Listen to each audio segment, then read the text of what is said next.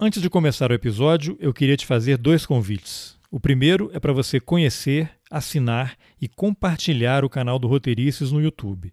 Há alguns meses eu comecei a publicar lá algumas das entrevistas que eu fiz em vídeo. Até agora são 46. Pode ser que você já tenha escutado alguma delas no podcast, talvez não, mas de qualquer forma, vai ser uma experiência diferente.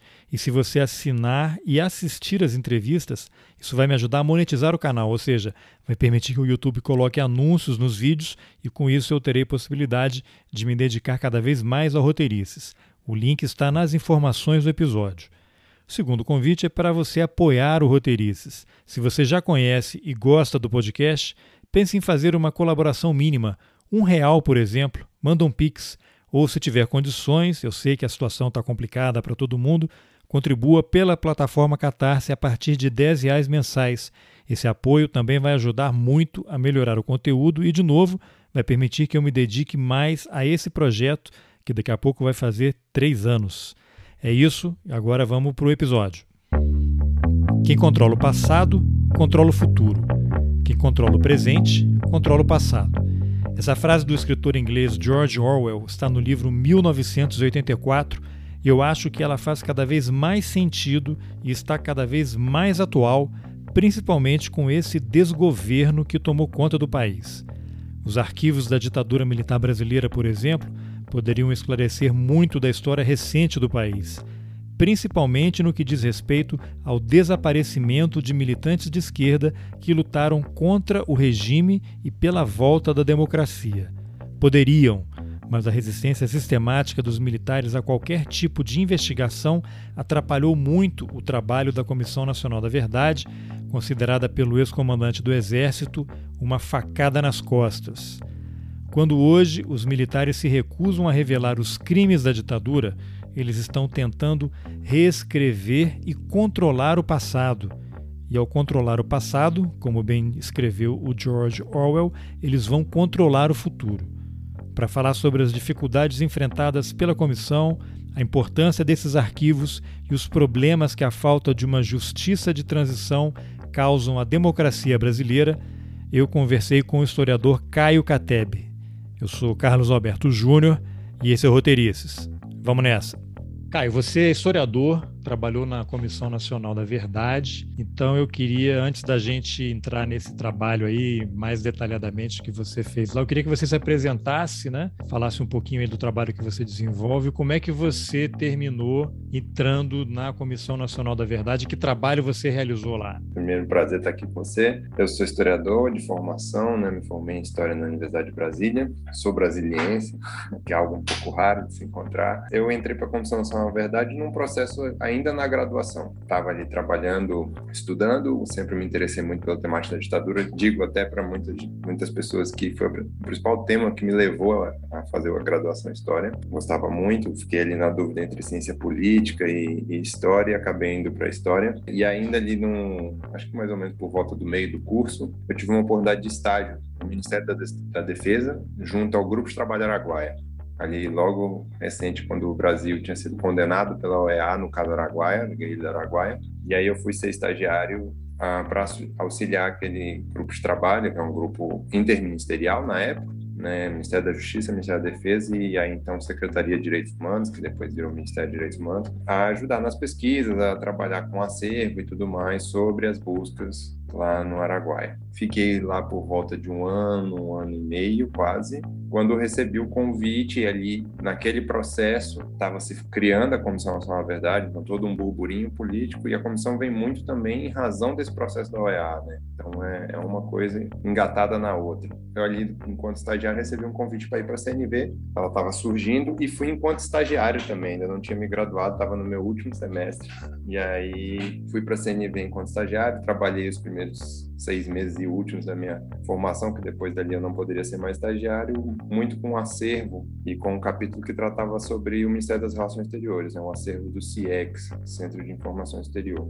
E assim que me formei, a, a CNV passou por uma reformulação, né, houve uma mudança de composições, uma, toda uma reorganização da, da estrutura interna. Eu fiquei um tempo fora da comissão e fui participei de um processo seletivo para trabalhar como pesquisador, né, aí já formado, já graduado em enquanto historiador. E aí retomei a CNV agora enquanto pesquisador e aí fui para um outro caminho dentro da CNV, que foi trabalhar muito com o acervo já das graves violações de direitos humanos mesmo, mais especificamente no capítulo sobre execuções, né? E as falsas narrativas de execuções por parte dos militares. Foi mais ou menos essa minha trajetória ali dentro. E aí eu fico na CNV até o final, até a entrega do relatório final, e com a entrega do relatório final, eu ainda continuo na CNV, na, não na CNV mais, que ela tinha um mandato que se encerrava em dois anos, mas fico na estrutura provisória que foi criada junto, junto à Presidência da República e à Casa Civil para dar encaminhamento ao acervo da CNV, produzido e recolhido pela CNV, então todo o tratamento, assim,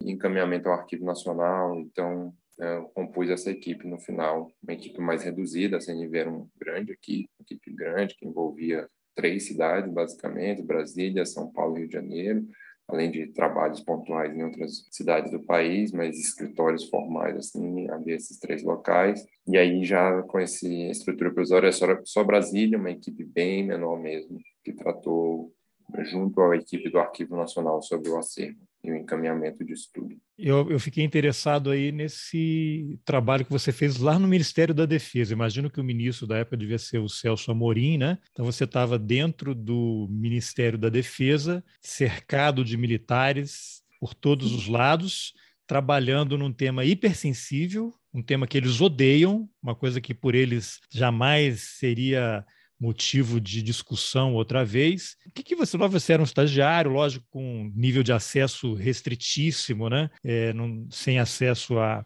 as pessoas que tomavam decisões, mas você tem alguma lembrança assim, qual era o clima que havia ali? Porque você colocar uma comissão interministerial com civis, historiadores, jornalistas, fuçando o documento, tentando vasculhar o que os agentes da ditadura fizeram naquele período. Uma coisa totalmente desconfortável. E eu lembro que, durante a gestão do Celso Amorim, houve muitas críticas à atuação dele, que não teria agido como poderia, como chefe daqueles comandantes militares ali, já que ele era o ministro, né?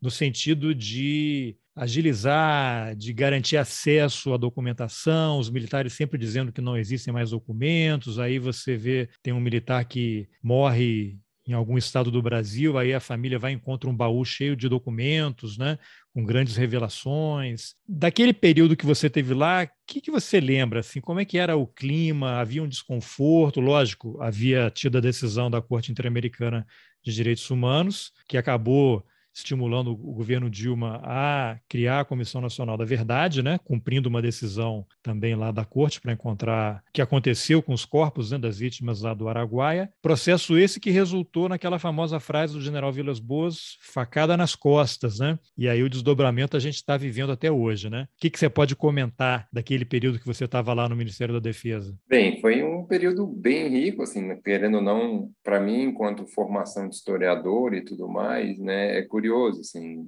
historiadores normalmente não costumam ter estágios em órgãos públicos e tudo mais, assim, a não ser num arquivo, tinha meus colegas todos fazendo estágios em arquivos, tanto aqui do DF quanto o Arquivo Nacional, ou então faziam estágios na Câmara, no Senado, nos museus e tudo mais, mas era difícil encontrar uma oportunidade dessa de trabalhar literalmente com fontes, com, com pesquisa e tudo mais, para fora da academia, para fora da universidade. Então foi um processo curioso. Eu tinha ali na junto na época quando eu entrei ainda tinha acabado de passar o nome de GTT, Grupo de Trabalho de Tocantins, para GTA. E o GTT foi a primeira definição do executivo em relação às buscas no Araguai e era composto apenas pelo Ministério da Defesa. O GTT quer dizer Grupo de Trabalho Tocantins. E aí aquilo, aquilo há um embate interno, né, um, inclusive externo, de familiares e tudo mais, questionando só a presença do Ministério da Defesa, ou seja, só das Forças Armadas, mesmo que ainda comandado por civil, é, nesse trabalho de buscas daqueles que foram desaparecidos e executados pelas próprias Forças Armadas. Né? Então, ficou um desconforto e uma insegurança, uma insegurança política em termos daquilo.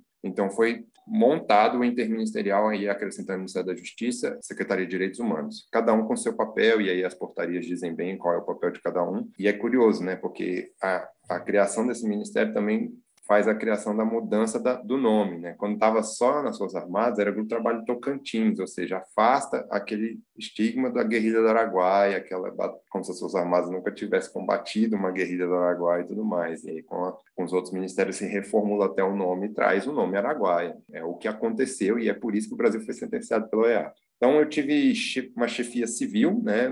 Eu trabalhava junto foi criado um, espaço do Ministério da Defesa, era algo até um pouco estranho, assim, que não era um local formal, não estava na, na, na, estrutura do, do, Ministério e tal, então era como se fosse na assessoria do, do ministro, e aí a minha chefia civil era basicamente dois membros da consultoria jurídica, da assessoria jurídica do Ministério, né, então eles eram também os coordenadores do GTA que representavam o Ministério da Defesa, então eram esses dois integrantes que, que compunham, mas também peguei um período curioso, que era um período de transição de governo, né? Então, estávamos saindo ali do, dos anos Lula, entrando nos anos Dilma, então essa mudança ministerial, saindo de Jobim e tudo mais no Palmorim. Então, houve algum... Eu percebia muito sutilmente, porque apesar de estar na assessoria da, do, do, ministro, ficava em outro andar, em um outro local, é, mas percebia um, um antagonismo ali nos corredores, um desconforto com a nossa presença lá dentro, inclusive enquanto estagiário e tudo mais mas nada muito forte, assim, denso. Acho que a gente recebeu um pouco de proteção ali também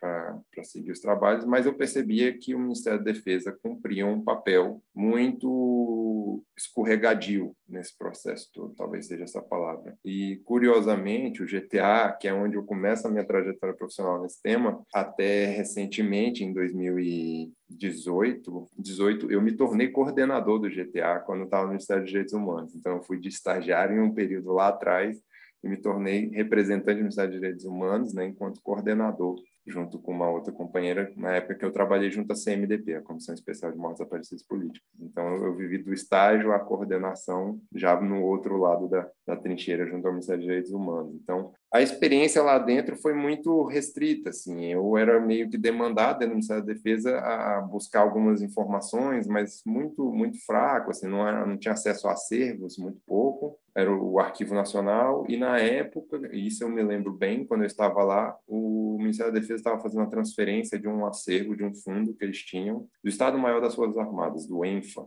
para o Arquivo Nacional, que é um, é um acervo grande, bem grande, e só que é isso, de um marco temporal muito grande também, não, não é necessariamente do período da ditadura militar, e muito, muito diverso com informações de várias coisas, burocracia, logística, tem muito, muita coisa. Então, quando a gente fala de acervo, a gente tem que ter noção de arquivo, de que às vezes são documentos de várias, várias origens, de vários formatos e, e meios, que são transferidos. São documentos burocráticos, muitos, né? Outros nem tanto, ou então, os, às vezes, os burocratas também falam muito, que é algo que a gente também possa conversar bastante. É, assim. não, isso é interessante, porque às vezes as pessoas ficam com a impressão de que vai encontrar um documento lá assim, fulano de tal foi preso em tal lugar, foi submetido a uma exceção de tortura. Não existe isso, né? É, até porque havia esse, essa documentação do ENFA, imagino aí, do Estado-Maior das Forças Armadas, era uma outra coisa, porque os órgãos de repressão, ligados, logicamente, a, ao governo,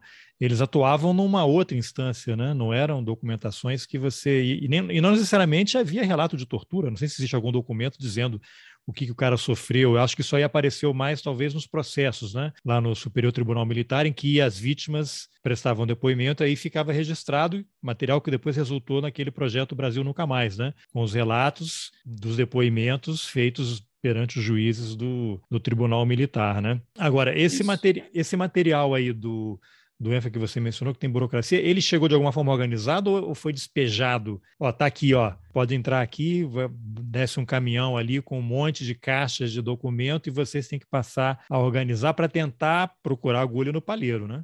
Olha, eu, eu não participei, na época eu estava como estagiário, não participei dessa transferência do acervo. Eu me lembro desses documentos, né, que eram já documentos encadernados e tudo mais. Então, acho que já tinham uma estrutura uma prévia. Organização. É, mas eu não, não, não, cheguei a avaliar muito. Assim, eu me lembro, o que eu me lembro muito desse, desse dia sobre esse acervo foi porque, em dado momento, levaram isso lá para a nossa sala onde eu trabalhava e falaram: ah, procurem aí ver se tem alguma coisa que tem interesse para vocês. Foi algo muito solto, assim, eu achei até curioso, mas era um monstro de quantidade de documentos, mas não é tão grande quanto outros acervos da, que tem no Arquivo Nacional, isso pode ter certeza, não era um acervo tão grande. Mas é isso, eu fiz um trabalho muito rápido, dinâmico, porque tinha um prazo muito curto ali para que aquele acervo já teria sido feito um termo de recolhimento e já tinha seu destino para o Arquivo Nacional. Ele está disponível aqui no Arquivo Nacional, na, na Coreg, na, na Coordenação Regional aqui do DF, né, porque a sede é no Rio de Janeiro, mas eu não me lembro de nada relevante naqueles documentos, assim, principalmente exatamente se tratando do que você estava falando, assim, é difícil encontrar uma documentação burocrática, como a gente fala nessa documentação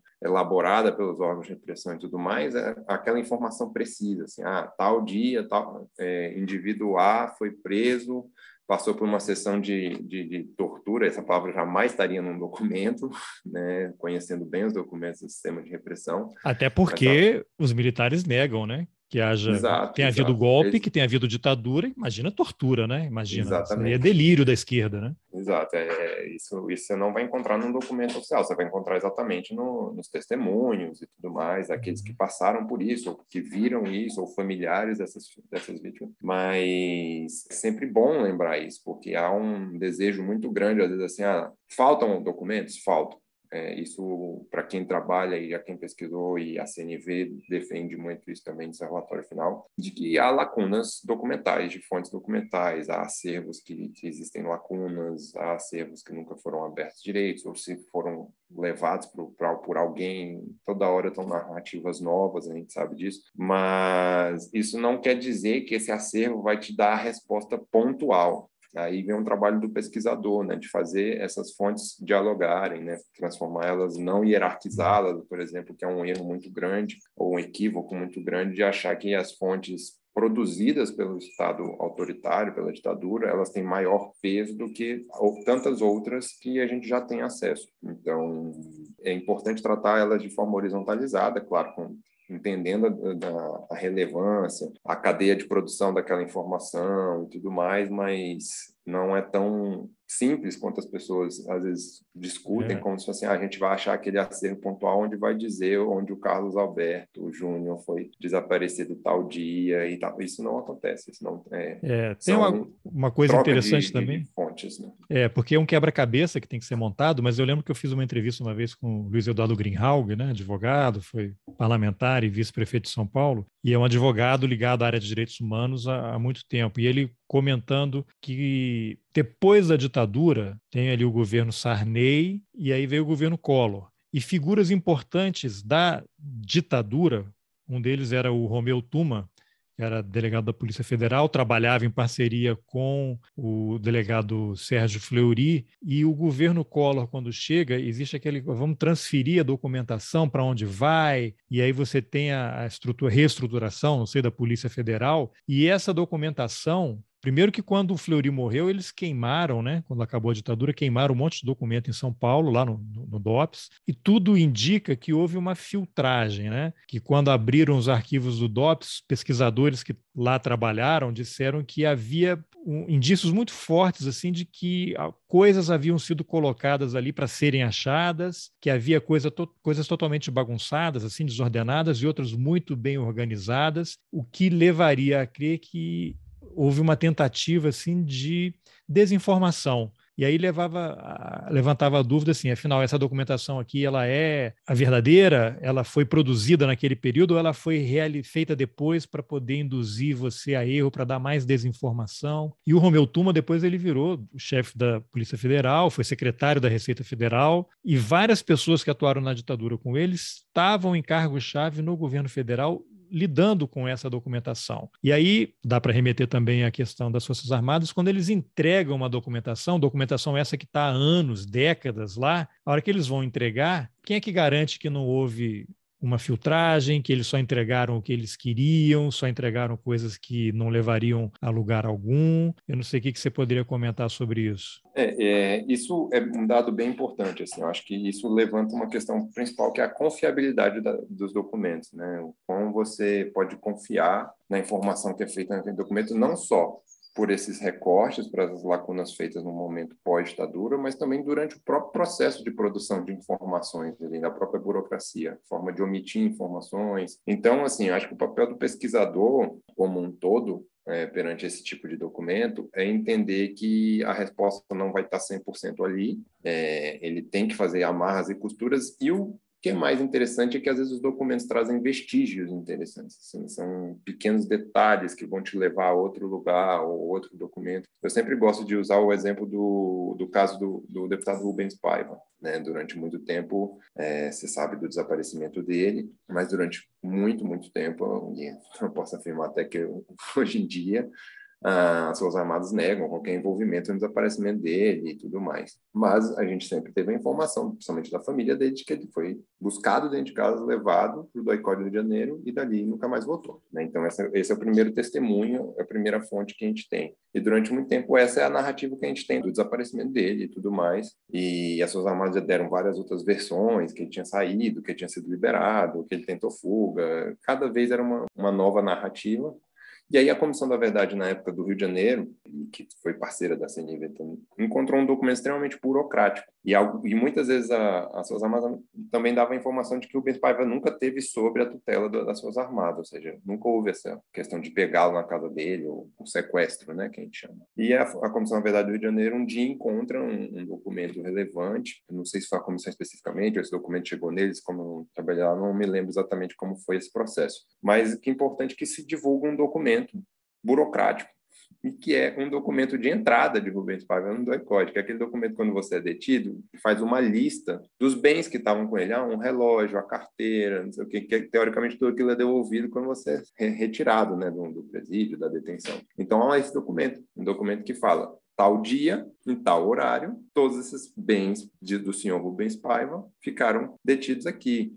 Só que não há o termo de devolução desses documentos. Então, se ele entrou, ele teria que ter saído. Né? Então, às vezes, é entender como funciona a estrutura burocrática te dá algumas respostas. Pequenas isso, pistas é ali, né? Porque é muito interessante essa necessidade, ou necessidade, né, ou estratégia. Essas informações contraditórias são importantes nesse processo de desinformação, porque quanto mais confusão, melhor, né? Porque aí Sim. você não, não acha, você não encontra, você não localiza, você perde o rumo. Então é melhor você ficar dando pistas falsas, falsas que vão te levar para outro lugar. E uma das versões que eles deram é que o Rubens Paiva estava sendo transportado num Fusca que foi na Avenida Brasil, foi interceptado por um grupo de esquerda esquerda e ele foi retirado do carro. Imagina, ele, um homem já com certo peso, assim, foi retirado do banco de trás de um Fusca que estava com, com militares, né, e foi levado para algum lugar, até que depois, anos depois, surge o depoimento daquele ex-coronel Paulo Malhães, né, que atuou Isso. na Casa da Morte de Petrópolis, e ele acaba dizendo, né, que o Rubens Paiva realmente foi, foi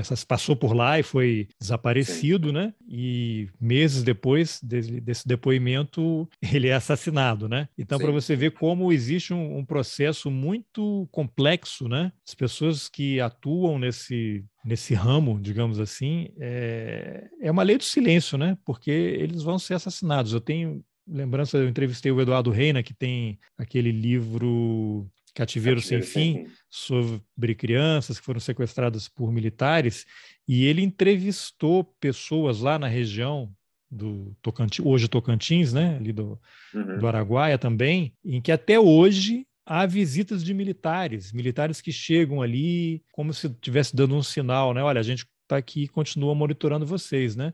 Militares provavelmente que eram crianças quando aquilo aconteceu, mas você vê que tem uma cadeia de comando em funcionamento. Olha, isso aqui jamais poderá ser esclarecido. Isso aqui não é para ninguém saber. Então, é, é, é, muito complexo e mostra que existe um mecanismo ainda, né, uma engenharia para cobertar esses crimes em funcionamento até hoje. Você acha que faz sentido isso? Você, como historiador aí, que, enfim, lidou com, com as pessoas e com os arquivos? Olha, afirmar categoricamente. É, não, afirmar não, mas né? pelos é. indícios, é. né? mas a gente tem muitos relatos e indícios de, de, de posturas que, que permanecem. A própria, a própria reação dos militares perante a CNV mostra muito isso, né?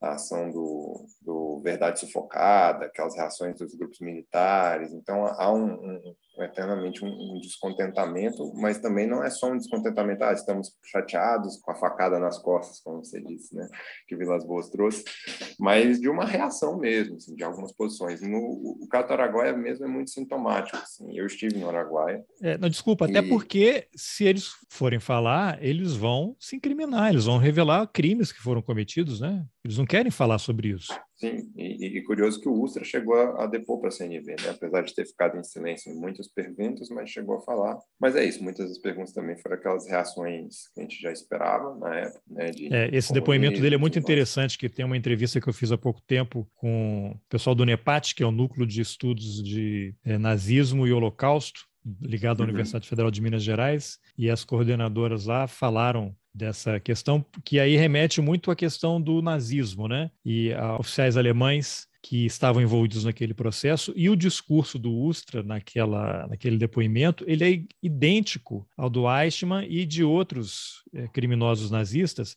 que tem um momento que o Ustra que chegou à sala com óculos escuros né com semblante fechado ali uma hora ele se descontrola e ele dá um soco na mesa e fala quem tem que estar aqui não é o coronel Carlos Alberto Brilhante Ustra, não. É o Exército Brasileiro. É o Exército Brasileiro que tem que estar aqui, porque eu só cumpri ordens, ordens legais, diga-se de passagem. E você pega os depoimentos dos nazistas lá no, no julgamento de Nuremberg, é o mesmo discurso, né? Eles estavam cumprindo ordens, eram ordens legais e não houve crime eles não têm que ser, eles não conseguem entender por que, que eles estão sendo questionados por isso, né? É, e que é curioso, né? Que mostra um, uma sensação de abandono também pela corporação, pela instituição, né? É como se assim, ah, quando eu cumpri ordem, eu era exército. Quando quando agora que tem que falar sobre o, a ordem que não é tão bem vista assim uhum. na democracia. É, ele que não chegou a general, né? Exército. Foi para reserva como coronel, né? Foi para reserva como coronel. E que é, e, teoricamente é tratado como um dos grandes articuladores e torturadores de todo o processo, né? Então, Sim, é, e é ídolo, né, do presidente da República, é, do general Mourão, do general Heleno, né? Sim, sim, é ovacionado, tem nota de apoio, tem tudo que você imaginar né, é louvado enquanto herói nacional. Então, tem, hoje a gente vive num, num outro espectro, né, que, que se mais assemelha com aquela época do que a gente imaginava. Uhum. É, Mas... Você estava comentando que você teve lá no Araguaia, né? Eu te cortei. Sim, sim. Quando eu estive no Araguaia por duas vezes, uma enquanto pesquisador da CNV e a outra já coorden... na coordenação do GTA, já após CNV, alguns anos após a CNV. Mas nas duas oportunidades que eu estive lá, existe essa coisa da violência simbólica, assim, da, da, da presença dos militares. Né? Então, quando a gente foi, principalmente quando eu fui a segunda vez, enquanto coordenação do GTA, o Ministério da Defesa continuava com compondo a, coordenação do GTA e a responsabilidade deles são a logística, né, de viabilizar essas idas e toda a estrutura lá os trabalhos de, de tentativa de, de, identificação dos desaparecidos políticos. E aí é, eu me lembro muito assim de conversar com alguns locais, alguns que declaravam ter informações relevantes e tudo mais, o, o medo quando via militares, o medo quando via helicóptero é, o receio de falar, de não confiar. Então, tem toda uma dinâmica complexa, assim, que fica marcada na, na, na, região, assim, nas pessoas que vivem lá. E não necessariamente pessoas que viveram a época, mas que o passaram ouvindo, geração, gerações e gerações ouvindo o que, que eram os militares lá, qual era a presença dos militares lá, o que foi a Guerra do Araguai. E além de serem reforçados e aí os relatos que a gente tinha também de que os militares continuavam fazendo visitas na casa de algumas pessoas que, que colaboraram, que atuaram junto tanto junto aos, guerrilheiros quanto junto aos militares. Quer dizer, você ouviu a mesma história que o Eduardo Reina ouviu de moradores Sim. lá da região, né? O que é interessante também é que esse processo de violência e na ditadura é que ele se prolonga no espaço e no tempo, né? Não é só para a vítima daquele momento, isso vai ser transmitido, uma correia de transmissão, vai para gerações futuras. Assim como uma pessoa que é torturada, né? Ela não vai esquecer aquilo, e há vários relatos de torturadores que diziam: você nunca vai esquecer disso daqui. E aquilo passa para o filho. Você tem casos de pessoas que não querem ter filhos, depois foram torturadas, porque não querem colocar um, um outro ser humano nesse mundo. Isso passa para o filho, passa para o neto, é uma coisa totalmente selvagem, né? Sim, a violência tem essa característica, né? Que é a característica do trauma. E o trauma, ele, ele vai longe, ele, ele, independente se foi no seu corpo ou não, ele gera isso. Estresse então, pós-traumático, né? exato. Então, o, o trauma ele, ele, é permanente. Isso gera, por exemplo, nós, assim, gerações posteriores, o trauma com as polícias militares, porque a, a postura é a mesma. Houve muita mudança de lá para cá, polícia, as forças de segurança e tal. A postura continua sendo. Então, o trauma na nossa democracia, na nossa sociedade, é com, com, com, com o que já teve, assim, com a forma como lidar com isso. É, outro dia eu estava tem... comentando com a minha esposa, a gente estava no carro aqui em Brasília, né? Ali na L4, né? Que é uma avenida que vai ali para o setor de clubes, que margeia aqui o plano piloto. E aí eu, eu me, me dei conta e comentei com ela, quando aparece um carro da polícia atrás de você, o desconforto que eu sinto, porque eu não tenho mais confiança de que aqueles agentes da lei estão ali para proteger de tanta violência, tanto absurdo que a gente vê todo dia. E olha que eu sou um homem branco, classe média, né? Não tenho nenhum motivo para ter medo de nada, né? Porque no final, como dizem aí, o homem branco sempre tem que ser inocentado, né? Então, é, eu fico imaginando quem convive com assédio, com violência, com constrangimento diariamente, o que não sente, né? Eu fico incomodado. Imagino quem é alvo preferencial dessas pessoas, né? Hoje aí saiu no, no G1, eu acho aí uma matéria dizendo que 86% das mortes, né, no, no Brasil são de negros. Então, Sim, eu, é isso, é uma coisa que aí já vai para um outro, um outro em Salvador. É, já vai para um outro tema ali, mas que tá, de certa forma está relacionado, né? Porque as polícias militares elas foram instrumentalizadas para atuar nesse tipo de repressão também, né? Sim, é um instrumento, é um braço armado mesmo, assim, não tem nenhuma outra postura. Então é, é bem assustador. Então esse trauma per, permanece. A gente tem um, uma democracia capenga e frágil e permanece. Há é. alguns meses atrás, no 7 de setembro, o Brasil parou com medo exatamente das Forças Armadas.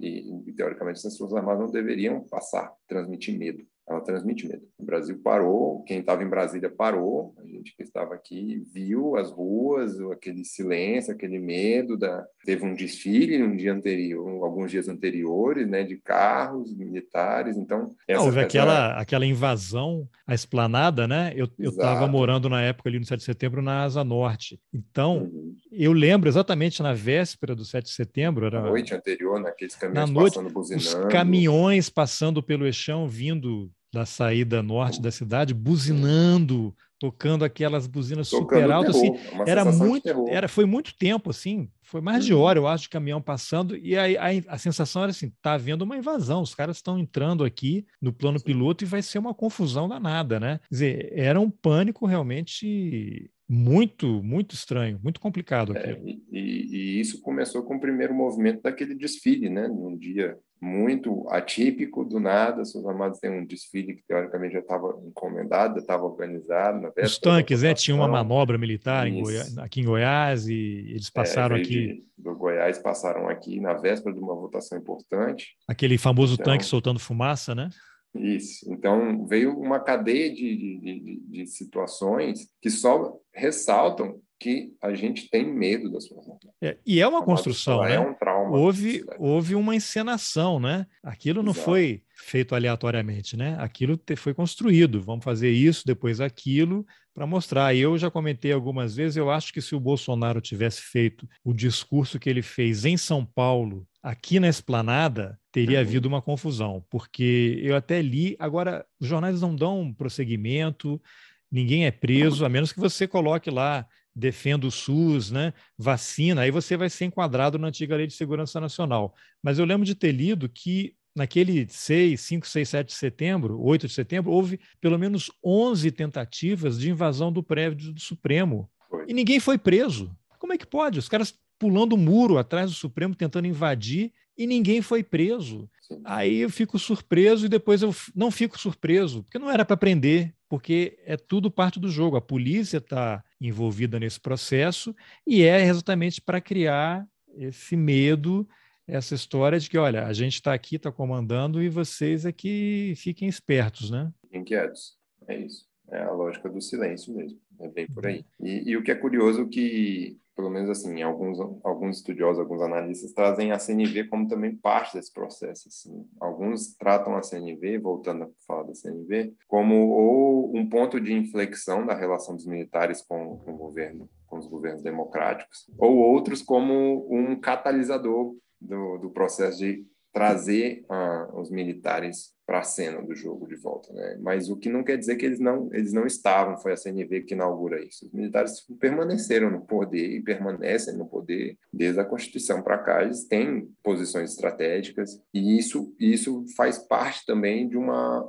falha nossa enquanto Brasil, enquanto sociedade e enquanto processo constitucional também, depois de um projeto de justiça de transição real. Né? Então, a gente nunca encarou isso de frente. A CNV e as outras comissões, Comissão de Anistia, própria Comissão de Mortos Aparecidos Políticos, as comissões locais, de verdade, são passos importantes da justiça de transição, mas não são o fim, né? Então, existem outros passos bem importantes que nunca foram dados, ou se foram dados, foram de forma muito tímida. Então, a gente fica ainda nessa berlinda, nessa, nessa sensação de, de, de insegurança quanto quando o passado rege o presente né, e, e dita o futuro. Né? É quando você menciona justiça de transição, queria que você desse só um, um, uma breve apresentação para quem não está familiarizado com o tema, que geralmente é uma justiça que é realizada depois de períodos repressivos, ditatoriais, né? E você tem aqui na Argentina, Uruguai, Chile, esse processo começou logo depois, né? E na Argentina você tem vários militares, inclusive aquele general Videla que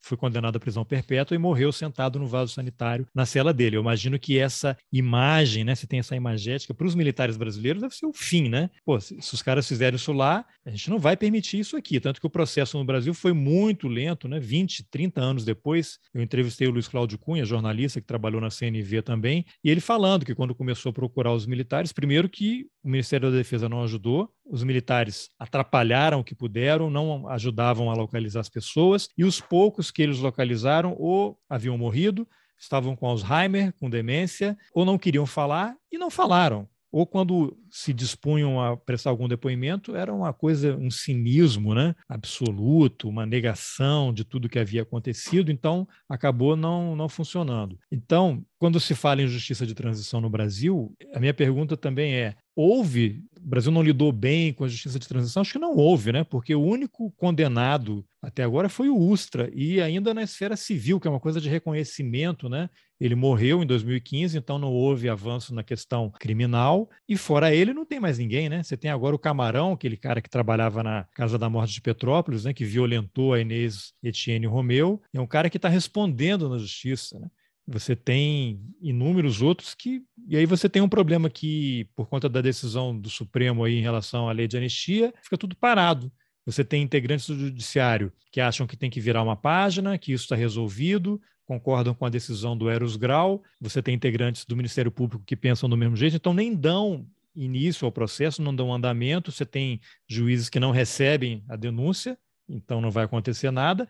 E você tem tanto integrantes do Ministério Público e da Justiça que acham que não houve ditadura, que não teve tortura, que é isso mesmo, que esse pessoal de esquerda queria implantar uma ditadura comunista e não vão fazer nada, né? Então, quando se fala em justiça de transição no Brasil, eu pergunto, passo para você a que justiça de transição é essa? Não houve, né? É, é complexo a gente dizer que não houve. A gente pode, eu, eu sou mais da linha de dizer que ela é capenga, né? Ela não, não é integral, 100% constituída. E você tem a né, comissão né, da... de anistia que reconheceu, né? E o Estado brasileiro Isso, reconheceu os crimes cometidos, né?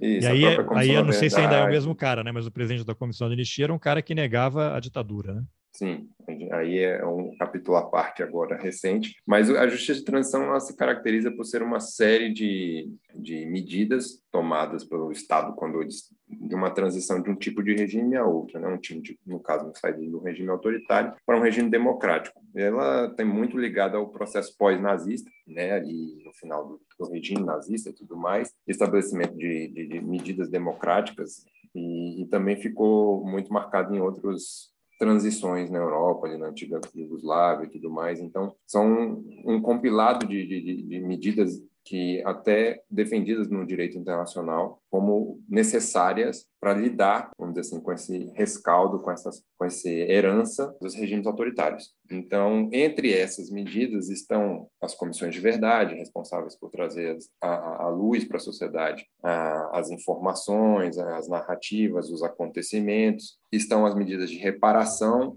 daqueles que sofreram direta e indiretamente, no caso, no caso brasileiro, mais especificamente os militantes que sofreram diretamente repressão, e aí eu digo não necessariamente só tortura, prisão, mas aqueles que foram demitidos, aqueles que perderam suas funções ou que perderam algum tipo de bem, tudo mais. Então é um conjunto de medidas de reparação e aí a comissão de anistia teve um papel fundamental nisso, né?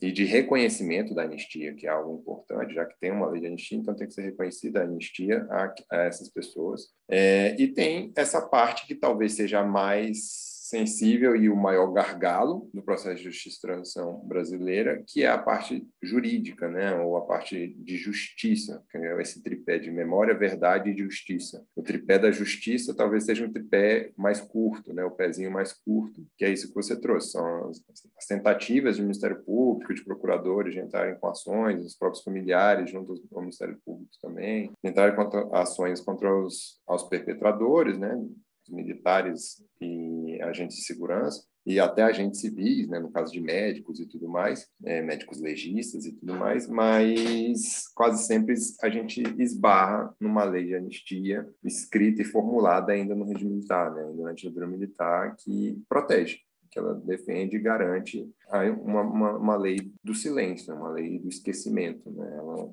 tem esse propósito. E ela gera esse gargalo que até hoje a gente tem. Então, acho que a nossa justiça de transição é uma justiça, justiça em transição ainda. Né? Ela segue, a gente segue com esse processo e, e quanto mais a gente não encara de frente esse gargalo do aspecto da justiça, e não quer dizer que os outros gargalos estão resolvidos, né, de memória e verdade. A gente ainda tem muitos, muitas lacunas a, cumprir no, nos outros. No caso mesmo de saber onde estão os desaparecidos políticos é um, é um gargalo enorme, mas isso outros outros países vivem esse mesmo gargalo. A Argentina tem, eles não sabem onde estão todos, os chilenos não sabem, os uruguaios não sabem, mas seguem trabalhando. Talvez o maior pro problema do Brasil é que a gente vai intervalando isso, então a gente segue com mais dificuldade de trabalhar do que realmente trabalhando. Eu até brinco que eu tive a oportunidade de participar dos anos de ouro ali da, da política pública de justiça e transição no Brasil, né? Então, por ali as séries de comissões com investimento, com interesse político e com ressonância na sociedade. Mas tem um aspecto também da transição que é muito importante, que às vezes a gente não leva em conta, que é a publicização dessas ações, né? Como essa informação vai ser absorvida pela sociedade brasileira. E eu acho que esse é um processo que a gente também tem que lidar. Então, espaços como esse, tem um podcast, ou canais de YouTube, ou a imprensa pautar essas questões, são muito relevantes, são muito importantes. Assim, a gente não pode tratar desse tema como um tema superado. Isso não é nada superado. A gente tem a prova de que não é superado é que o atual presidente e toda a estrutura que ele que ele representa utiliza desse dessa, dessa plataforma. Ela faz parte da sua plataforma política, então não tem superação nenhuma. Ele faz isso como valorização do, da violência, valorização de um regime que foi violento, que marcou 21 anos da história desse país e que deixou cicatrizes profundas que não, não resolvidas, assim, que a gente tem muita dificuldade de lidar. A publicação dessas ações de, de justiça transição também são fundamentais, para que é o famoso não esquecer. O nunca mais, ele também vem com isso, né, de não esquecer. É mexer, pesquisar para nunca mais acontecer e para não se esquecer. Agora, você já fez uma reflexão, considerando isso que você mencionou, a justiça de transição. Em algum momento, é, uma parte vai se perder, porque as pessoas estão morrendo. Né? Eu uhum. participei de um projeto, dirigi um projeto que a HBO vai exibir aí, espero, no primeiro semestre, trimestre do ano que vem, sobre o Cabo Anselmo. E três das pessoas que eu entrevistei, ex-guerrilheiros, vítimas da ditadura, já morreram. Um deles foi o, o segundo marido da Dilma Rousseff, o, o, Carlos Araújo, que eu entrevistei em Porto Alegre. Ele estava com um balão de oxigênio do lado, ele tirou ali na hora para poder gravar a entrevista e morreu meses depois, né? Então, isso daí é, é um aspecto. Então, você tem muitos já morreram, e aí, no caso dos perpetradores da violência, né, dos agentes do Estado, dos agentes da ditadura. Muitos já morreram, esses jamais serão. Os que estão vivos ainda, que podem estar doentes, não vão ser processados. E, não sei, daqui a 10 anos, porque isso não vai se resolver agora, esses processos vão levar décadas. As pessoas vão uhum. morrer daqui a 10, 15 anos, vai ter todo mundo morrido, não vai ter uhum. ninguém. E aí, qual é o passo seguinte? Aí eu acho bem interessante o que você falou. O processo não pode parar. Onde é que estão os corpos dos desaparecidos?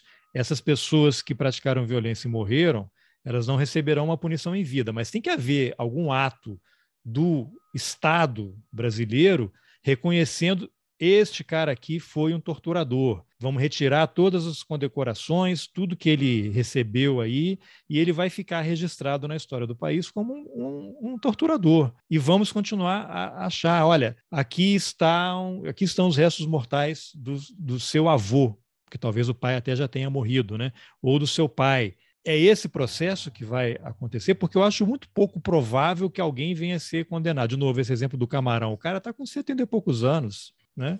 Então, é pouquíssimo provável que haja algum tipo de, de punição. Qual é a tua a reflexão possível sobre isso? É, aí, aí eu acho que a gente entra num, numa discussão que é muito profícua e interessante, é que é o que a gente quer e o que pode acontecer, né? Que qual é, é, o, a sociedade, diferente. qual é o país que a gente quer, né? Exato, o que a gente quer e o que pode acontecer. E aí a minha leitura é muito no que você trouxe, assim, entendendo que a conjuntura política ela rege as outras conjunturas, a, jurídica e tudo mais. É muito difícil a gente, por uma questão de temporal e também política, a gente ter convicção de que algum, em algum momento esses perpetradores ainda vivos sejam condenados. Mas assim, mesmo que haja um tipo de condenação e aí vem um, um, uma discussão talvez jurídica, mas também a gente discute que tipo de modelo de sociedade a gente quer. É uma condenação dessas pessoas até mortas, é, já que já se foram, mas que seja declaradamente, pelo menos para aquelas pessoas que aqui estão, seus familiares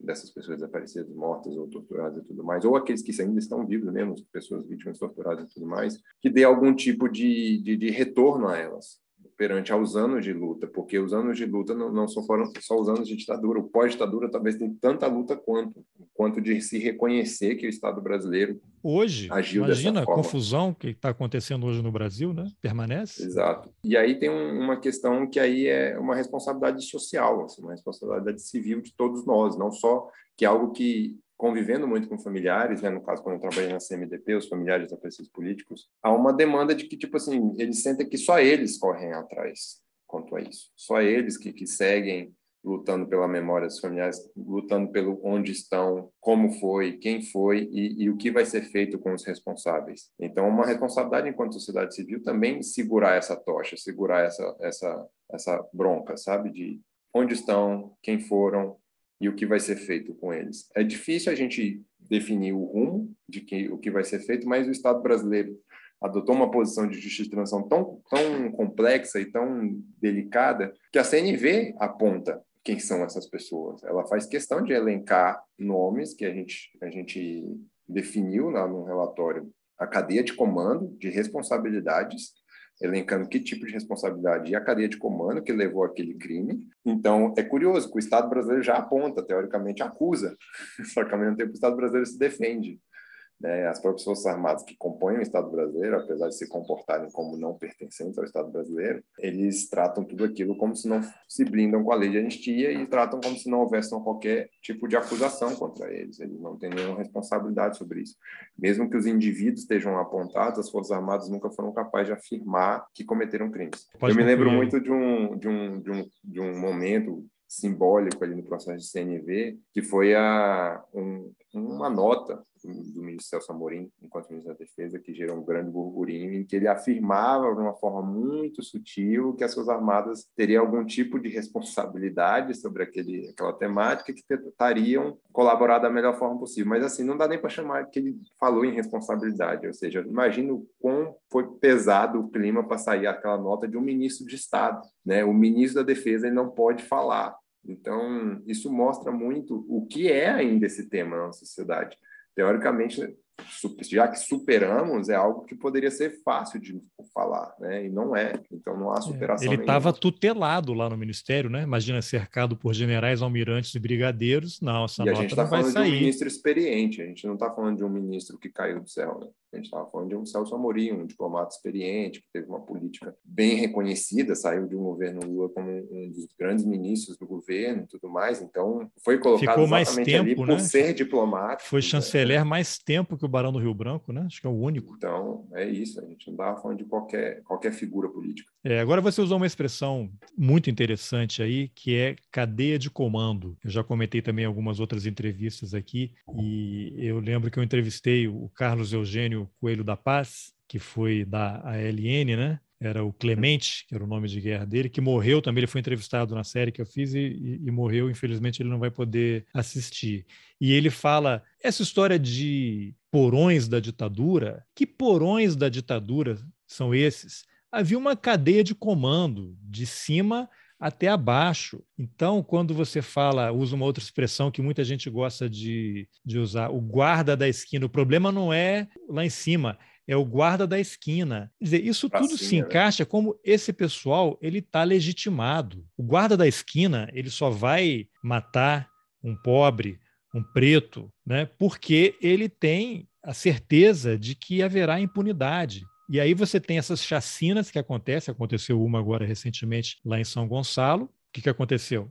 Nada, todo dia você vê aquele rapaz negro algemado na moto do policial em São Paulo, que foi pego com 150 gramas de maconha, e você tem, em paralelo, o filho da desembargadora do Mato Grosso lá com 300 e tantos quilos, fuzil, munição.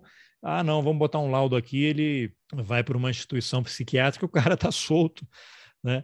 E aí você tem um exemplo mais recente ainda, que tem agora um, dois dias, em que o segurança do Bolsonaro ameaçou dar um soco na cara dos jornalistas lá na Bahia. Quer dizer, momentos antes o Bolsonaro estava falando mal da imprensa, incitando as pessoas a, contra a imprensa, Aí você tem o segurança ao lado do Bolsonaro ameaçando dar um soco na cara dos jornalistas e tem um popular bolsonarista que avança em cima do repórter e arranca o microfone, ou tenta arrancar o microfone da mão dele. Quer dizer, ele, este, eu acho que foi a primeira vez em que há uma filmagem da cadeia de comando. A cadeia de comando é isso. Bolsonaro está lá em cima e ele legitimou aquela ação do segurança e a ação daquele apoiador. Eu acho essa cena histórica, devia ser usado um case para ser usado em aulas de história, aula de direito. Essa é a cadeia de comando a violência está legitimada. O guarda da esquina, materializado ali naquele segurança, ele está legitimado pelo chefe.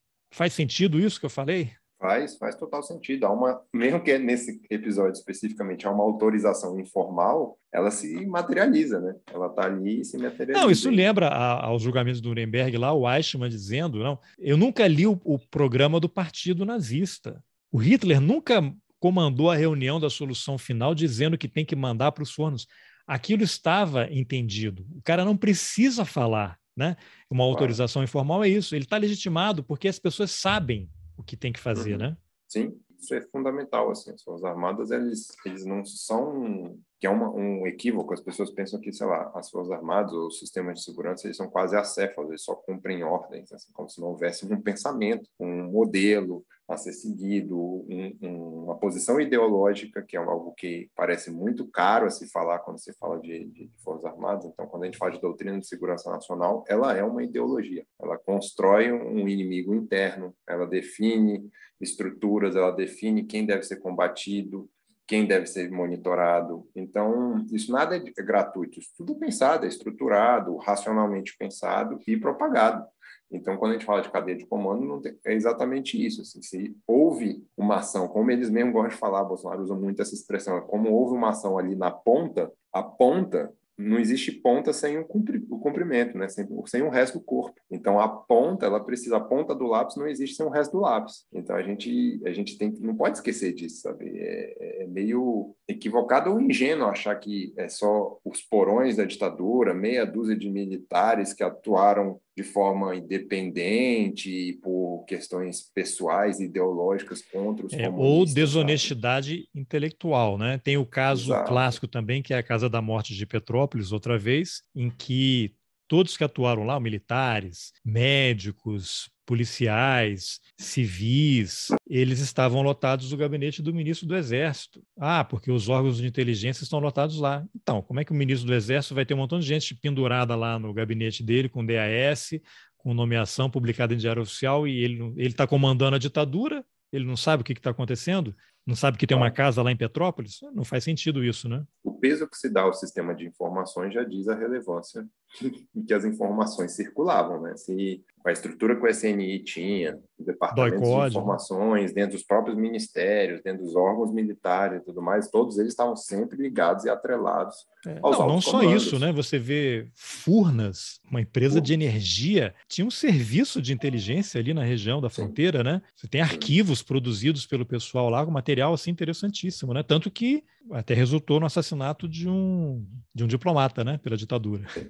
Isso é bem curioso, que isso é um dos aspectos interessantes que você aprende com o acervo, com a documentação, é entender a estrutura da informação. Ela não é algo que a gente pensa assim, é uma meia dúzia de telegramas soltos, informações soltas, ela tem toda uma cadeia estruturada. O SNI era talvez o o ministério, né, como diz o livro, o Ministério do Silêncio, mas ele era um grande órgão central, ou seja, a agência central, e dali saíam as capilaridades, né? Então tem as DSIs, que eram os Departamentos de Segurança e Informação, e após o DSI, por exemplo, no caso de Furnas, era uma DSI que ia para o Ministério de Ciência e Tecnologia ou de Energia, uma coisa assim, não me, não me lembro exatamente o nome do ministério. E aí havia uma ASI, que é uma ASI, né, que é uma Agência de Segurança e Informação. Então, essa ASI produz a informação lá em Furnas, que passa para o Ministério, que sobe para o SNI. Então, tudo isso é pensado.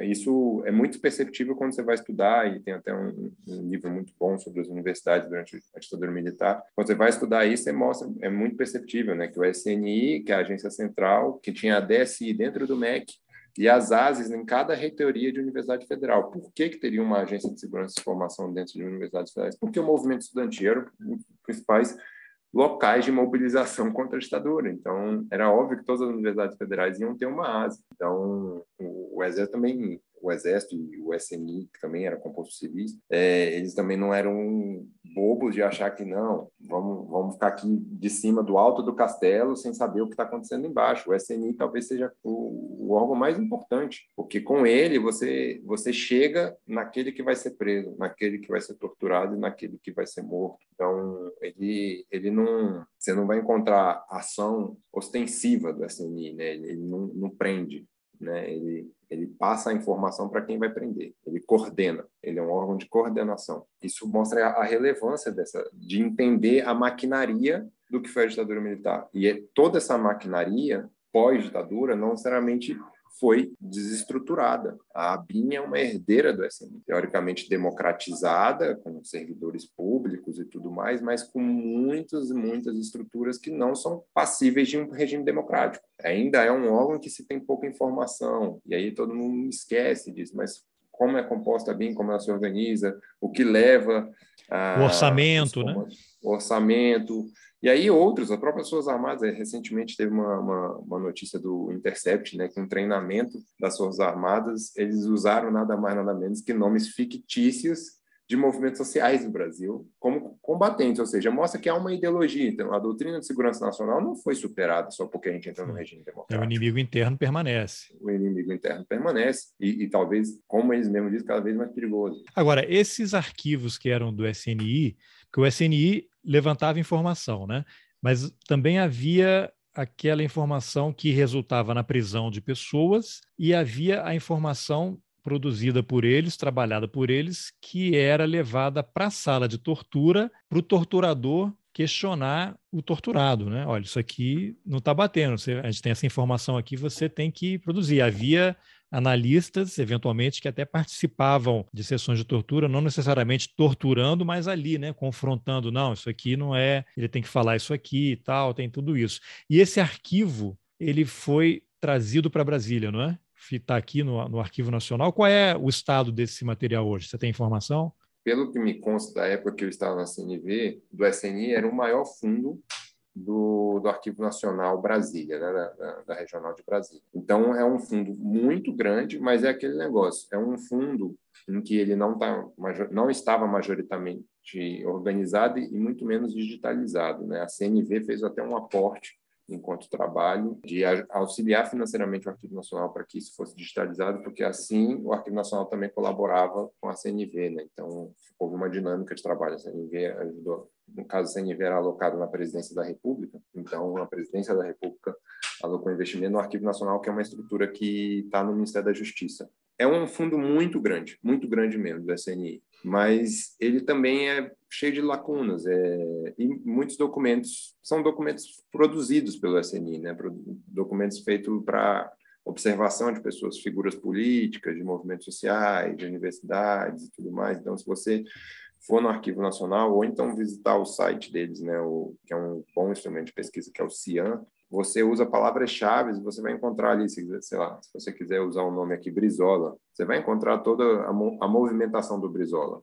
Você vai encontrar que ele estava no Uruguai, que ele foi, foi, passou um tempo nos Estados Unidos, que depois ele foi em Portugal. Você vai encontrar quase tudo que o SNI não parava de monitorar essas figuras políticas. E aí o papel do Ministério das Relações Exteriores cumprindo esse papel né, de vigilância. Então o SNI ele não era que ele tinha, ele era uma máquina muito grande e inchada, mas ao mesmo tempo ele tinha sua capilaridade. Então os órgãos cumprem essas funções também. Né? Todos os órgãos, mesmo que não tenham nenhuma ligação, teoricamente, com a linha de informação, eles tinham que ter seu departamento de informação para alimentar o SNI. Mas ele é um, um acervo muito grande e e confuso, assim, é, eu acho que hoje já é mais fácil de se compreender o que é o SNI, muito em relação, em virtude do, do, dos relatórios das comissões de verdade, que conseguiram desvendar como se dava a troca de informações, e também de pesquisadores, alguns autores que fizeram trabalhos bem interessantes, decodificando alguns códigos que a SNI utilizava, que os agentes utilizavam, então tem, tem um, um vamos dizer assim, já tem um guia que você já consegue entender melhor a documentação quando você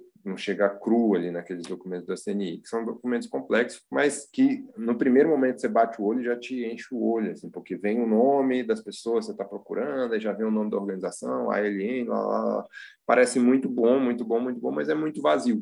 Né? Ao mesmo tempo é muito vazio porque ele exatamente esse documento foi utilizado para algo, foi levado para algum lugar e aí esse talvez esses caminhos você não sabe, você não sabe o que para onde foi, como foi utilizado, qual era o objetivo com aquela documentação. E aí faz parte do papel do pesquisador fazer essas, essas questões às fontes, né?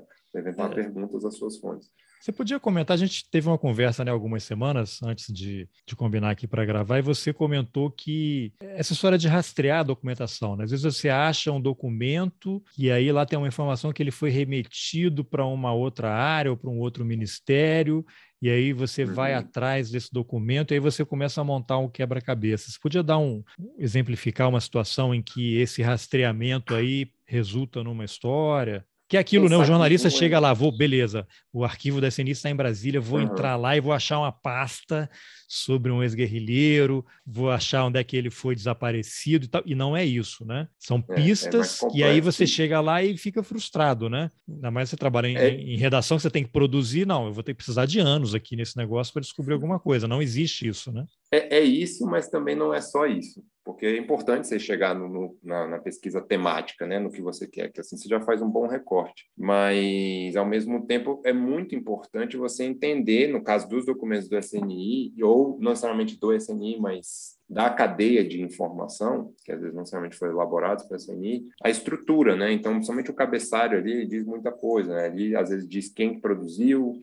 diz para onde foi enviado, e normalmente é muito raro um documento ser enviado para um local só, então, isso é algo muito relevante quando você começa a pesquisar, que você vê lá para onde esse documento foi. Está lá, SNIAC, que é a Agência Central, ENFA, tem os códigozinhos, os, os dois, né? Tudo que você vê dois, quer dizer o Sistema de Informação das Forças Armadas, então a, a, sigla da Aeronáutica 2, acho que é MA2, uma coisa assim, eu não vou me lembrar mais de cabeça assim. Então tem todos esses locaizinhos, então aquilo já te dá uma informação, olha, por algum motivo, esse conteúdo que está aqui nesse documento foi enviado para esses locais, ou seja, todos os locais têm, têm, são passíveis de ter algum interesse, ou, ou então só foi para alimentar informações. E aí tem alguma, alguns documentos que existem códigos de confiabilidade. Aí tem uma tabelinha, e acho que um historiador que fez isso muito bem lá atrás, levantando essas informações, foi o professor Carlos Fico. E há uma tabelinha que a própria CNV depois põe no relatório para ajudar as pessoas a, a entenderem, que é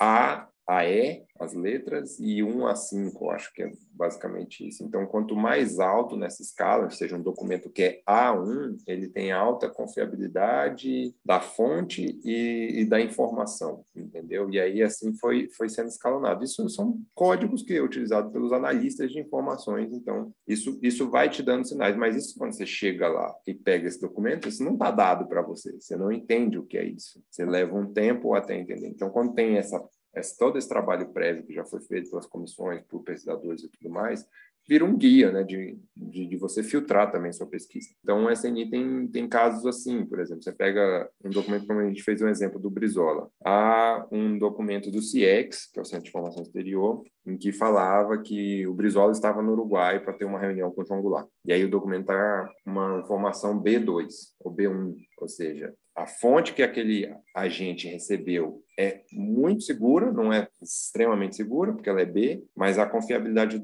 da, da, informação é muito alta, porque o agente lá no seu trabalho em terra, lá local, conseguiu verificar que realmente vai, vai acontecer essa reunião entre Brizola e, e, e, João Goulart. Então, logo ele já manda essa informação, isso vai para o CIEX, que é o Itamaraty, Itamaraty informa o SNI. Mas também tem um jogo interno, que é uma coisa importante que às vezes a gente deixa de, de tratar tanto, que há um, uma disputa de egos ali. Então, a gente também tem que sempre levar em conta uma suspeição assim, de que não necessariamente a informação é muito confiável só porque tem esse código confiável. Às vezes há um interesse por trás, por exemplo, de ser valorizado, de conseguir um carro melhor, coisas assim teoricamente trazendo informações muito relevantes.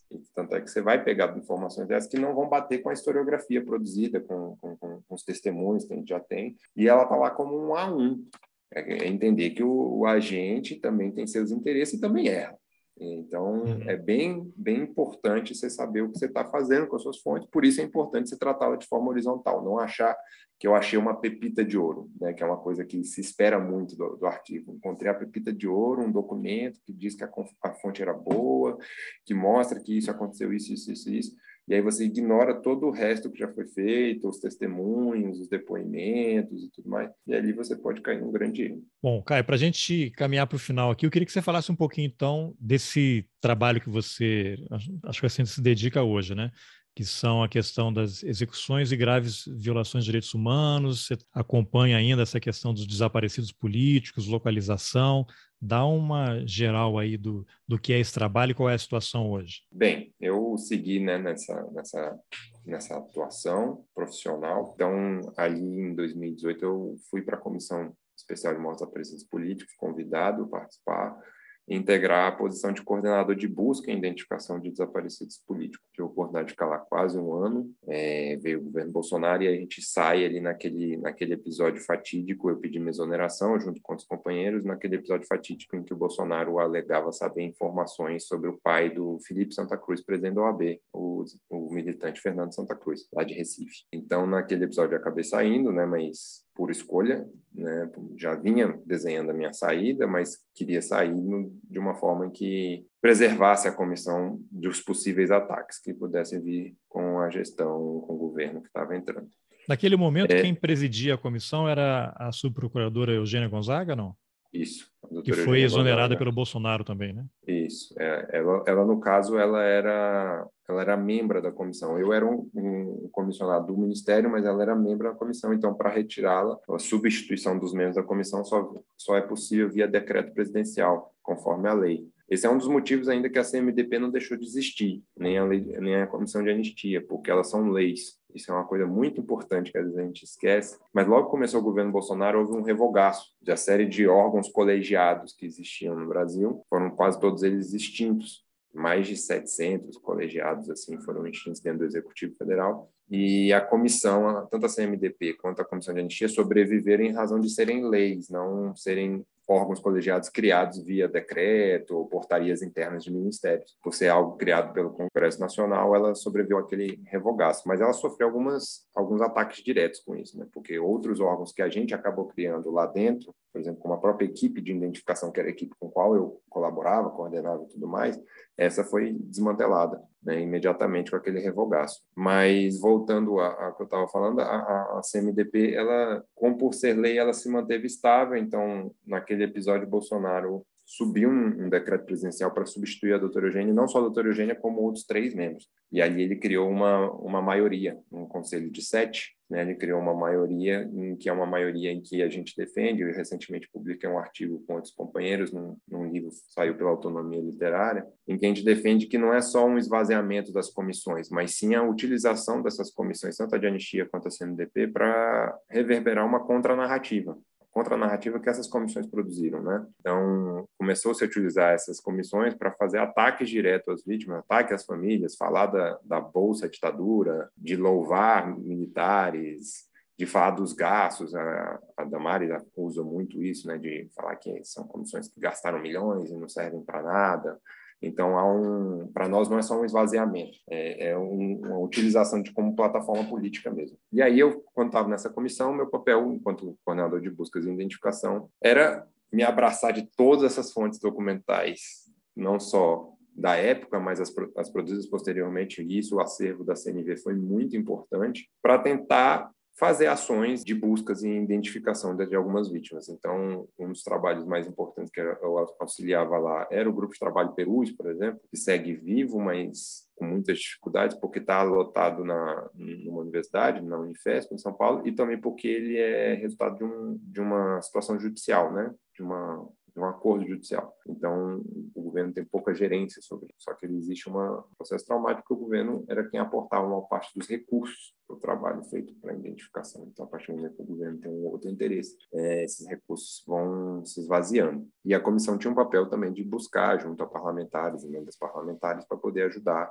esses trabalhos. E, ao mesmo tempo, também tinha o Araguaia e outros casos pontuais. No caso próprio de Pernambuco mesmo, a gente ia fazer uma oitiva no cemitério de Pernambuco, a partir de todo um compilado de informações, filtragem, trabalho junto ao Ministério Público, Ministério Público do, do, do Pernambuco, Ministério Público lá da, do, do, Tocantins e do, do Pará, ajudavam muito na questão do Araguaia, o Ministério Público do Rio de Janeiro ajudava muito nos, nos trabalhos no Rio de Janeiro. Então, há, a gente pode dizer que há é, estruturas do Estado interessadas nesse tema. Na época, a Procuradora-Geral dos Direitos do Cidadão, a, a Débora do Prá, ela foi uma figura muito importante para nos apoiar nesses trabalhos e tudo mais, e de, de dar uma chancela de que o Ministério Público continuaria atuando com a temática. E isso foi nosso papel. Nosso papel era esse, de, de, buscar, de manter o diálogo com os familiares que ficaram um pouco apartados da, da, situação. Então, a gente criou um encontro nacional de familiares, o primeiro, por que pareça, mas foi o primeiro, depois de tantos anos, em que todos, boa parte dos familiares desaparecidos vieram a Brasília. A gente conversou sobre os trabalhos que eram feitos, a gente queria ouvi-los para saber o que eles achavam,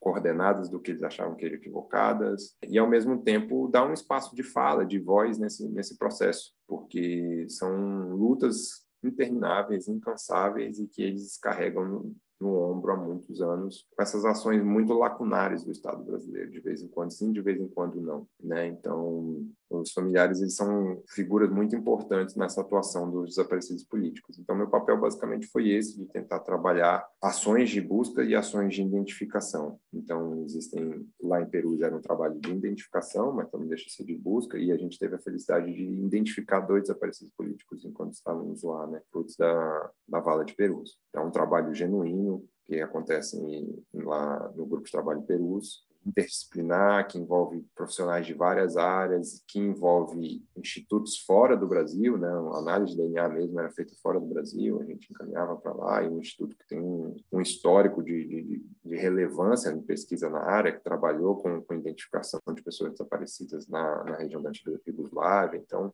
é, o ICMP, que chama. E é um trabalho, o GTP é um trabalho muito importante e primordial para a gente seguir nessa luta de onde estão. Ali a gente está falando só de algum pequeno grupo filtrado pelos pesquisadores do trabalho perúrgico de que quem são os possíveis vítimas que estão no meio daquelas quase 1.400 ossadas, ou remanescentes ósseos, né, que é a palavra correta a se utilizar. Então, é um trabalho gigantesco que envolve desde a análise lá do documentinho do DOPS que vai chegar na análise de DNA, toda essa cadeia de análise de informações para que leve uma identificação, já que a gente não tem. Um dos identificados é. era o, o Aloysio Palhano, né? Isso, eu conheci Palhano. a filha dele, a Márcia, né? Que ela fez um teste de DNA.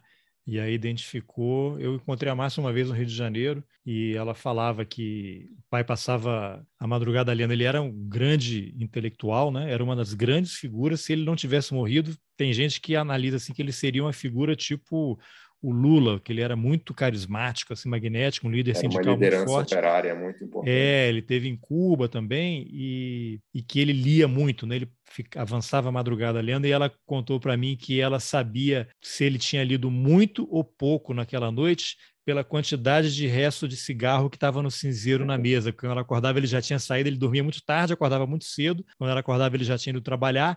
Então, se o cinzeiro tivesse cheio de bituca de cigarro ali, é porque ele tinha lido muito a noite toda. Nossa. é bem interessante. É bem interessante. Agora, uma coisa é a identificação da, dos ossos, né, dos restos que já estão nas mãos né, de alguma entidade. Agora, tem esse trabalho também de localização de informações que vocês ainda não têm e que pode ser que não haja nenhuma informação em documento, né, que é o provável. Por exemplo, quem passou pela Casa da Morte não sei, o cara produziu depois um relatório dizendo: olha, saímos daqui tal hora, chegamos em tal lugar, enterramos os pedaços. Tem o Paulo Malhães que falou, né? Que esquartejava as pessoas, jogava os pedaços ali em vários lugares, mas eu acho difícil que haja um documento dizendo isso, né? É muito difícil, até porque ali, ali a gente tem a demonstração de toda a estrutura clandestina né, que as Forças Armadas fizeram. Né? Então, utilizar uma casa não oficial, um centro não oficial de tortura, fora da, da, da dizer, de um, de um local militar, de, um, de, uma estrutura militar. Então a gente tem todo um é complexo, mas também não é algo que a gente tenha que se furtar de buscar. Né? Recentemente o, um ex um ex delegado, né, que foi o Cláudio Guerra, foi um que publicou um livro e fez um, um documentário que fala sobre as vítimas da casa na Casa da Morte, que a gente também, também não deve levar tudo como verdade. Pois né? é, o Cláudio Guerra é uma disso. pessoa que ele causa é polêmico, né? Tem muita gente Sim. que acha que ele é picareta, que ele inventa história, né? Porque ele se converteu, né? E aí virou uma pessoa religiosa e resolveu contar tudo para espiar a própria culpa, né? Mas é um também que, mesmo ele, ele relatando, ele não foi condenado a nada, né? Não, absolutamente não. Na verdade, você ele, vê... ele tem o absurdo, ele né? Tem um processo que ele responde por outras questões. É, porque ele foi da polícia, ele se envolveu em, em assassinato, uhum. né? Não necessariamente relacionado é, à, à, ditadura, né? Briga com outro policial e tal. Mas assim, é um cara que vem a público dizer, ah, queimávamos corpos lá na usina né, de cana-de-açúcar, lá em Cambaíba, lá em Campos. Isso. Por acaso é, é, a cidade que eu nasci, né? Campos dos Goitacazes. Quer dizer, você tem um relato dele e nada. E nada. nem a pessoa vindo ao é. público relatar um crime houve um processo, né? Essa é, uma, essa é uma das grandes dificuldades. Não quer dizer que não, não tiveram, né? O Ministério Público Rio de Janeiro entrou com alguns processos, mas é isso. Cai em primeira instância, cai em segunda instância, é esbarrado na lei de anistia e a gente o cara segue morre, esse fluxo. Né? É, a gente segue esse fluxo. Não à toa que atualmente existe um movimento, tanto militantes da, da ditadura, quanto familiares de desaparecidos políticos, de outras entidades e tudo mais, que é puxar um movimento de pela reinterpretação da lei de anistia no STF, né? Ela precisa ser levada de volta, mas é isso. A conjuntura política, em que momento isso vai se dar, aí é, acho que fica foge da nossa capacidade de, de entender em que momento isso e de conduzir esse processo. Mas isso não quer dizer que não tem que se reivindicar, né? Isso é um processo necessário e aí, voltando rapidinho no que a gente estava falando do Código Guerra, uma coisa que é muito importante é que a gente sempre desconfie assim, das fontes, independente de quão verossímeis elas parecem e tudo mais, e principalmente quando elas vêm dos agentes de informação, porque é isso que a gente estava conversando lá no início. Muita coisa foi feita para ser contra-informação. Isso não quer dizer que isso não continua sendo produzido. Eu não estou aqui para dizer que o Cláudio Guerra produziu contra-informação com aquele livro dele ou, ou não.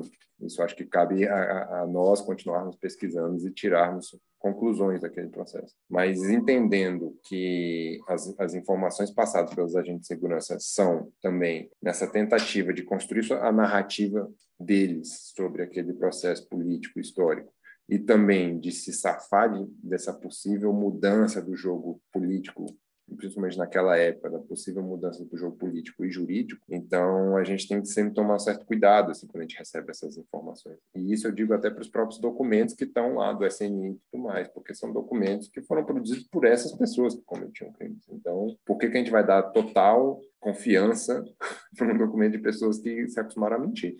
Né, que foram é. treinados a mentir. Agora, tudo isso passa também por uma mudança do entendimento do Supremo, né? Eu até uma vez entrevistei a, a, Rosa Cardoso, né, advogada, que foi também da, da CNV, e ela fala: olha, enquanto não mudar essa composição do Supremo, não faz sentido entrar com uma ação ali, porque a decisão desse pessoal aí já está tomada. E aí você vê, quando você tem um, um, ministro como Dias Toffoli, que é um cara que não viveu a ditadura, que foi advogado-geral da União do PT, foi indicado pelo PT para o Supremo. Aí chega nesse momento, ele tem como assessor, não é no momento, né? Mas ele colocou como assessor um general. Eu acho que nem na ditadura ministros do Supremo tinham generais como assessores e dá a declaração de que foi um movimento, né? não foi ditadura. Quer dizer, é uma coisa. Não foi maluca. golpe nem, nem ditadura, né? Foi é, foi um movimento. Então, aí ele, ele é. já sinalizou o, que vai ser, né? É, então, é. e aí você tem dois ministros indicados pelo atual presidente, que é um negacionista em vários aspectos, né? Que é um adorador de, de ditadura, de torturador, né? O grande torturador brasileiro é o ídolo dele, né? O livro de cabeceira é dele, do, do Ustra. Então, o Bolsonaro recebeu em agenda oficial o Sebastião Curió.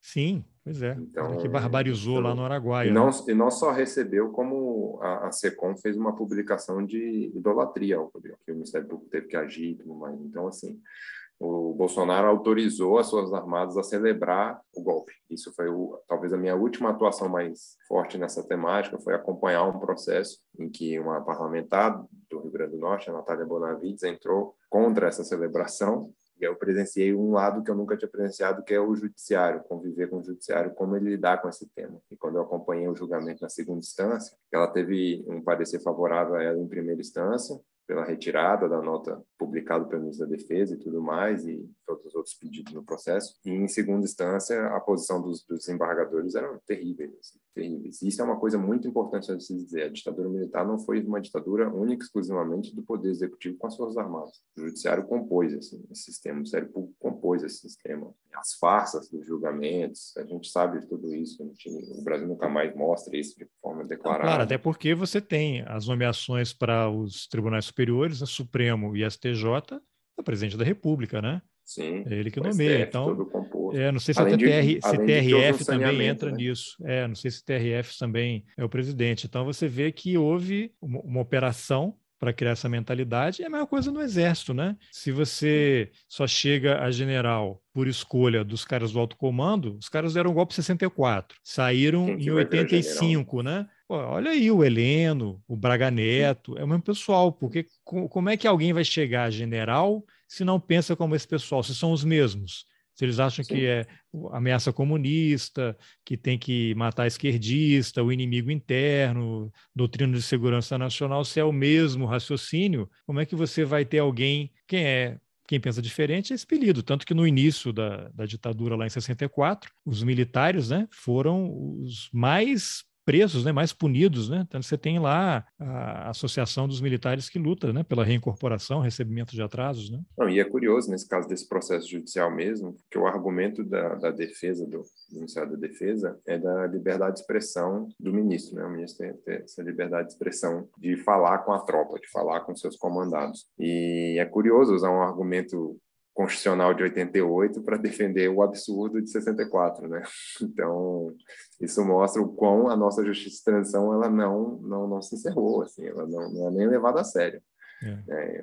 É, capenga, né, para usar o termo que é, você utilizou. Capenga, e, e, e, é isso, a gente utiliza, é tão cínico o processo que se utiliza, teoricamente, desses instrumentos democráticos que, que vem com a nossa Constituição de 88, para defender a defesa de um regime autoritário de 64. E isso não só o ministro fez, como foi validado por desembargadores. Isso mostra o nível de profundidade que é necessário justiça transição. E aí também tem um, um adendo interessante, por ter convivido muito com o pessoal do, do, do mundo do, da justiça, do judiciário, esse é um tipo de tema que não está nos cursos de direito, não está na formação dos profissionais de direito, né, dos nossos juristas, nem advogados, magistrados, procuradores. Então, falar de justiça de transição parece algo que vem de fora, que vem de outro outro universo. Está lá no direito internacional como algo a, a, a ser comentado e tal, mas não parece que é um tema até alheio à nossa Constituição, é, não Constituição a letra né, da norma, mas a nossa Constituição enquanto sociedade, né, enquanto instrumento e estrutura política, social e cultural. Então, é bem curioso isso. Quando, quando você vai ler o parecer desses desembargadores, os argumentos deles são argumentos que assustam, assim, parece que você continua lá na, naquele processo, sabe? Porque naquele período lá atrás, não, a Constituição brasileira ela não é suficiente por si só, não é um documento, a lei por si só que vai fazer uma formação dos indivíduos sobre é, a justiça, sobre a memória, sobre a verdade, sobre o passado. Então, é bem curioso. E, e nesse processo eu tive a, a, a incumbência ali de auxiliar o, a parlamentar em criar um amicus curiae, né, junto com, com os familiares. Então, os familiares se juntaram com suas associações, próprio Instituto Vladimir Herzog, também todos eles se juntaram a esse processo. E é cruel que o cara tem coragem de falar esse tipo de coisa no público ali, no caso era em videochamada, né, porque a gente segue esses tempos ainda pandêmicos, os familiares terem que ouvir esse tipo de coisa, terem que é, ouvir. Uma pena que é a liberdade de expressão de um ministro de Estado, ou seja, a liberdade de expressão ali na letra da nossa Constituição, custo de muito, muito, muito sofrimento, ela defende a defesa do golpe militar de 64. É. Se ouvir de desembargadores é cruel. Muito bem, Caio. É, obrigado aí pela entrevista. Tomara que esses arquivos aí, eu não sei se tem muita gente mergulhada nesse material, eu sei que a pandemia também dificultou muito o acesso, né? Mas torço aí para que eu mesmo tenha interesse em eventualmente começar a me inteirar mais e, e, dar uma vasculhada lá em alguma coisa, mas te parabenizo aí por esse trabalho, porque temos que buscar resgatar essa memória, né? E tentar de alguma forma fazer a transição que ainda não aconteceu na sua plenitude, né? Então, parabéns aí pelo trabalho e obrigado pela entrevista. Carlos, eu agradeço a oportunidade, o espaço da gente falar de um tema tão importante, assim, algo que a gente precisa ainda lidar e, e encarar de frente. Queria aproveitar esse espaço aqui final para dizer que, mesmo com a pandemia e tudo mais, incentivar e motivar as pessoas que acessem, né, tentem buscar e pesquisar, construir pesquisas, mesmo que você não seja um pesquisador acadêmico e tudo mais, conhecer um pouco desse passado. Então, o site da CNV, da Comissão Nacional da Verdade, ele fez parte do acervo que foi transferido. Então, foi um dos motivos também que ele nunca foi desligado. Ele faz parte do acervo. Ele está disponível, ele é muito bem organizado. Os documentos que são citados no relatório estão lá com links para você abrir, clicar e assistir, ler. Quando é depoimento, vídeo, tem lá. Então, são coisas muito interessantes.